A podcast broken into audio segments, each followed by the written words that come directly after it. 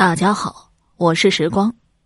今天呢，我要给大家讲一个白衣少年的民间故事。明朝时，在鄱阳湖一带有一个老头，名叫郑州。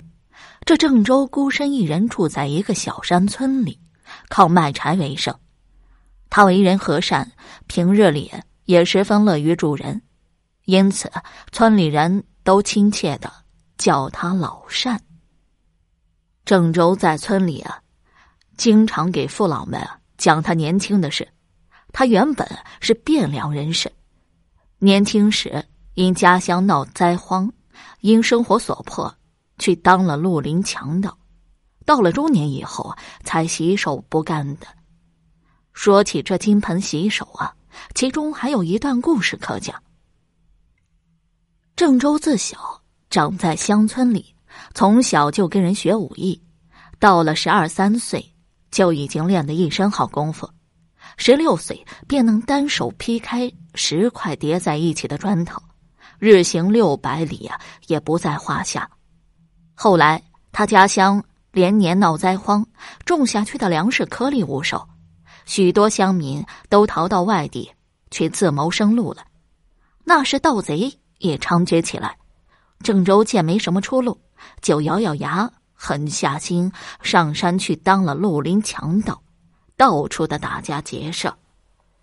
有一天，他们的人啊打听到有一笔标银将押往京城，途经此地，数目大概有一百万两。他们一伙四十人就在山路上埋伏下来，因为这个标银的数目大。他们认为肯定会有大批的武林高手沿途保镖，所以个个都特别小心。可埋伏了好几天，也不见有人经过。他们正等得不耐烦的时候，看见一个衣着讲究的少年殿后押解着几大箱的标银而来。这使得郑州他们觉得奇怪：这一趟除了几个推车的人和这个少年之外，再无旁人了，而且这少年看上去白面温和，若如女子，根本不像个保镖。郑州一伙心里纳闷儿却又唯恐其中有诈，所以不敢轻举妄动，偷偷的跟了他们好几天，可最后还是没发现有什么特别不妥的地方，于是他们就商量着准备下手了。这一天，少年的车队。玉宇路过了宿头，只能在一个破庙里宿夜，这可是个好机会。强盗们心中大喜，都说：“这可是老天爷给的好机会呀，千万不能错过了。”于是郑州他们先找了个地方吃饭喝酒，酒足饭饱后又美美的睡了一觉。快到二更时，他们就简装打扮，深藏利刃。急急忙忙的赶去那个破庙劫镖银了。这天夜里，因为下雨，所以天好像特别的黑。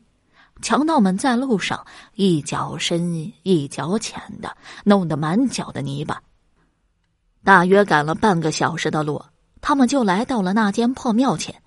只见四周围漆黑一片，耳边只有簌簌的风雨声。四十个人分成几组，分头行动。郑州带着几个小强盗，蹑手蹑脚的蛰伏在破庙的那扇木门口。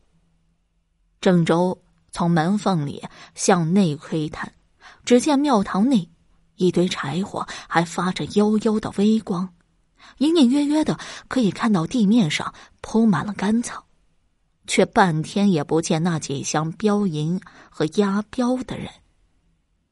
于是他用手肘碰了一下身后的那个强盗，示意他进庙看看。只听“砰”的一声，郑州一脚就踢开了庙门，冲了进去。